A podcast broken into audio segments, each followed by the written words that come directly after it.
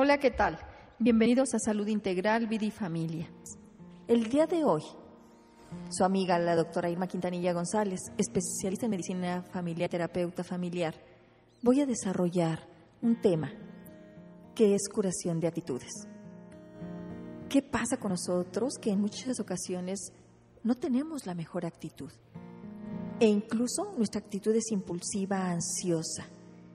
Y quisiéramos aprender a reaccionar, a tener una respuesta más analítica, más tranquila, más adecuada y que obviamente va a repercutir en una mejor relación interpersonal, ya sea a nivel familiar, a nivel laboral, a nivel social. Bueno, pues si analizamos, sabemos que desde la neurobiología existe una región que es la más primitiva del cerebro, y es el tallo encefálico, también llamado sistema límbico o cerebro medio, y está situada inmediatamente debajo de la corteza cerebral y que comprende centros importantes como el tálamo, el hipotálamo, el hipocampo, la amígdala cerebral, etc. Y este, amigos, es el sistema que gobierna nuestras emociones. Todo lo que percibimos nos llega a través de los estímulos que pueden ser visuales, táctiles, auditivos. Y estos estímulos van a llegar a nosotros a través de nuestros sentidos, como ya lo he mencionado, y van a llegar al tálamo. De aquí pueden tener dos caminos. Uno, que va a la amígdala cerebral, y aquí es donde se produce la reacción ansiosa e impulsiva. Pero es una buena respuesta, porque incluso esta respuesta puede salvarnos la vida. Imagínense que alguien va atravesando distraídamente una calle y de repente escucha un claxon, o sea, el estímulo es auditivo, voltea y ve al carro, corre y salvó la vida. O sea, fue una respuesta no meditada, fue una respuesta a través de la amígdala cerebral y fue rápida, impulsiva, que salvó vida. ¿Verdad que no es mala? Claro que no. Pero también, amigos, en muchas ocasiones esta, estos mismos estímulos nos llegan y al reaccionar sin analizar, podemos tener actitudes de agresión hacia otros, de lesión hacia otros. Y, estos, y esto, amigos, pues es una reacción ansiosa e impulsiva. Fíjense que también estos estímulos, cuando los educamos, cuando aprendemos a hacernos cargo de nuestras emociones y no reaccionar y estar al servicio de ellas, estos estímulos llegan también al tálamo y de ahí pasan a la neocorteza, de aquí a la corteza prefrontal izquierda y nos va a permitir tener una respuesta más analítica o apropiada. Es decir, ya nosotros nos detuvimos y decidimos qué actitud quiero. Lo que se llama inteligencia emocional, que es la capacidad de reconocer nuestros propios sentimientos y los ajenos, de motivarnos y de manejar bien las emociones en nosotros mismos y en nuestra relación. Sabemos que la inteligencia emocional nada tiene que ver con títulos académicos, con poder con dinero, con popularidad. No nacemos con inteligencia emocional, la vamos aprendiendo. Aprendemos a reconocer qué emociones tenemos, qué sentimientos tenemos, aprender a manejarlas adecuadamente, aprender a respetar la de los demás y a reconocerlas también. La inteligencia, amigos, de verdad es todo un reto aprender a desarrollarla aprender qué actitud tomamos ante los conflictos. Es una libertad, es una decisión personal. Y el reto es lograr un equilibrio, un equilibrio individual, un equilibrio que solo a nosotros nos corresponde y que solo nosotros lo decidimos. Y como en otras ocasiones ya he hablado del equilibrio individual, que tiene tres aristas. Una de ellas es el amor, es decir, el amor a nosotros mismos, que tiene que ver con la autoestima, el autocuidado, el autoconcepto, la autoimagen, la autoaceptación y la autorresponsabilidad. La otra arista sería nuestra área de poder. ¿Y qué contiene esta área de poder? Pues amigos, nacemos con libre albedrío. Y cada quien elige qué emociones, cómo manejarlas, qué palabras usa, qué pensamientos tiene y por lo tanto también qué actitudes toma. Cuando nosotros hacemos consciente esta área de poder, nos hacemos responsables de lo que sentimos, de lo que pensamos, de lo que decimos y por lo tanto de lo que hacemos. La otra arista es la flexibilidad o sentido del humor. Es decir, qué tan flexible soy, qué tal me acepto como soy,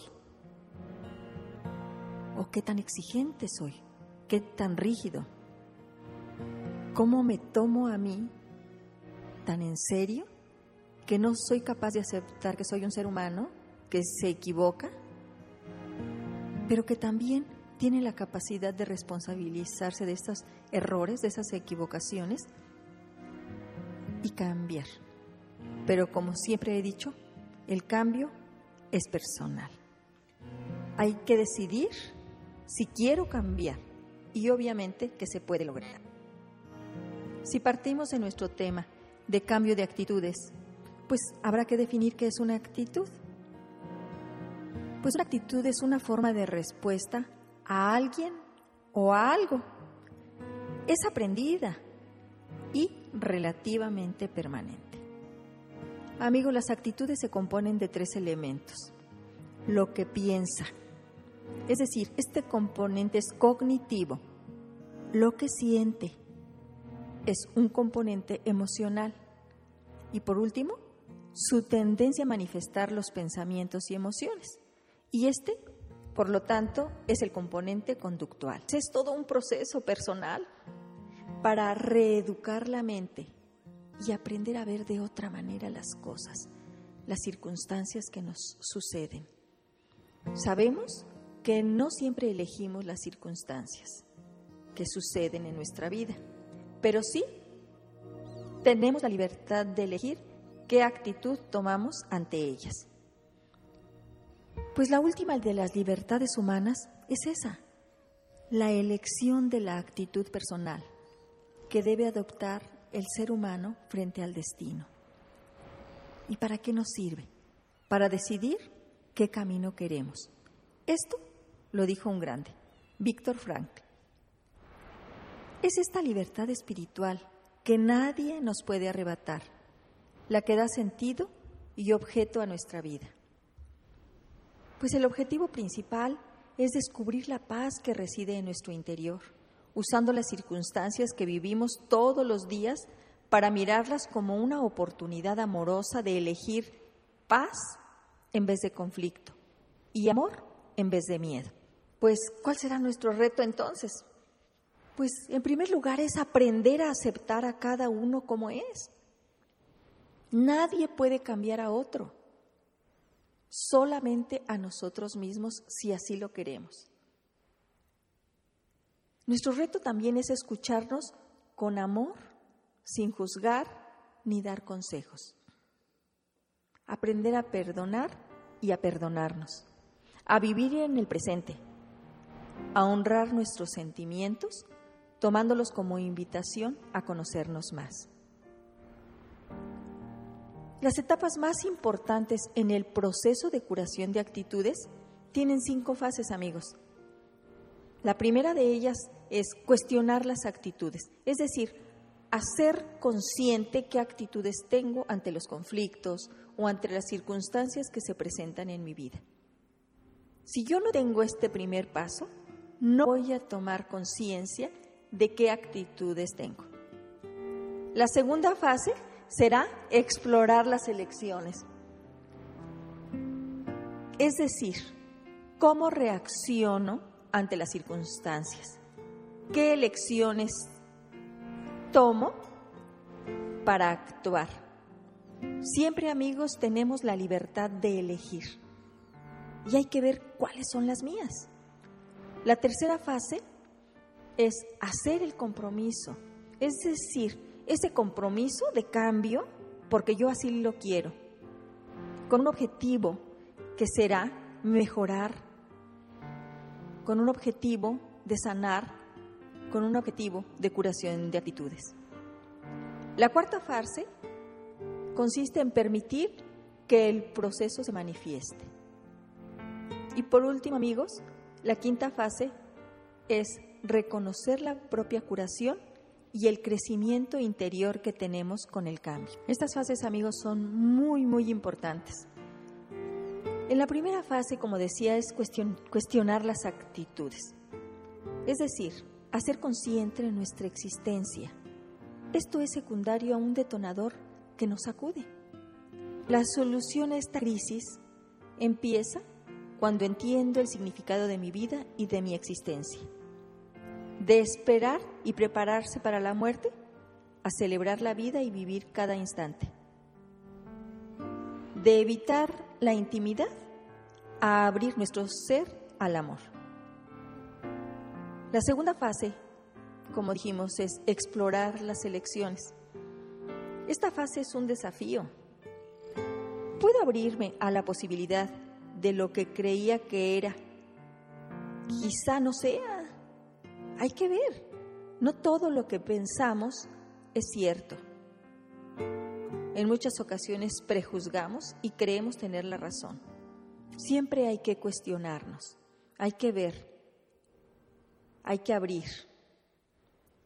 Y se trata de querer escapar de la vida, a aceptar la vida exactamente como es. La tercera etapa, entonces, hacer el compromiso. Una vez que nos comprometemos a curar nuestras actitudes, llega el poder interno, la habilidad para asumir toda la responsabilidad y tomar las riendas del proceso de nuestra propia vida. Y aquí diríamos que el amor es la fuerza curativa más importante si este compromiso parte del amor, créanme que va a hacer que sanemos desde nuestro más profundo ser, desde nuestro ser más íntimo. La cuarta fase es permitir que el proceso se manifieste. En el proceso de curación lo más importante es ir a nuestro ritmo, confiando en, en esa voz interior habrá que ir incorporando a las nuevas experiencias conforme se vivan. Demasiados cambios a la vez pueden fragmentarnos, darnos miedo, paralizarnos. Y aquí diríamos que vamos del resentimiento al perdón. Perdonarse a uno mismo y a los demás. De la autocompasión y odio a mí mismo a la autoaceptación y al amor incondicional a mí mismo. Y por último, amigos, la quinta fase, reconocer la propia curación y el crecimiento interior. Qué difícil es aprender a reconocer en mí un cambio. Habitualmente nuestros propios bloqueos, el propio autosabotaje, los vamos dirigiendo desde nosotros mismos. Validamos el trabajo aquí que hemos realizado y confiamos nuestro sentido de dirección íntima, interna. El proceso de curación no es lineal, es más bien una espiral que se adentra en la profundidad de la persona y que se mueve y expande con cada armación de actitud sanada. Al crecer en comprensión, despertamos a una nueva conciencia. No olviden los pasos de la conciencia, las fases de toma de conciencia. Percibo, identifico, asumo y modifico. Cuando yo hago consciente algo, vamos al primer paso, percibo. Percibo que hay conflictos, que hay problemas, que hay enojo, que hay tristeza, que hay abandono, que hay soledad, identifico que hay una disfunción, que no me sé relacionar ni conmigo mismo ni con los demás. Asumo, es decir, el tercer paso en el que me hago cargo, en el que yo soy el dueño de mis emociones, de mis pensamientos, de mis palabras y de mis actitudes. Y por lo tanto, yo decido que quiero cambiar, que sería el cuarto paso. Modificar, cambiar, dar un giro y hacerlo de manera diferente. Y como les he dicho siempre, el cambio es personal. No olviden amigos que al cambiar nuestros pensamientos y nuestras actitudes, podemos cambiar al mundo que experimentamos. Nadie puede cambiar a otro, sino aprende a cambiar a sí mismo. Como siempre les comparto un pensamiento de un grande, Pablo Neruda. ¿Quién muere?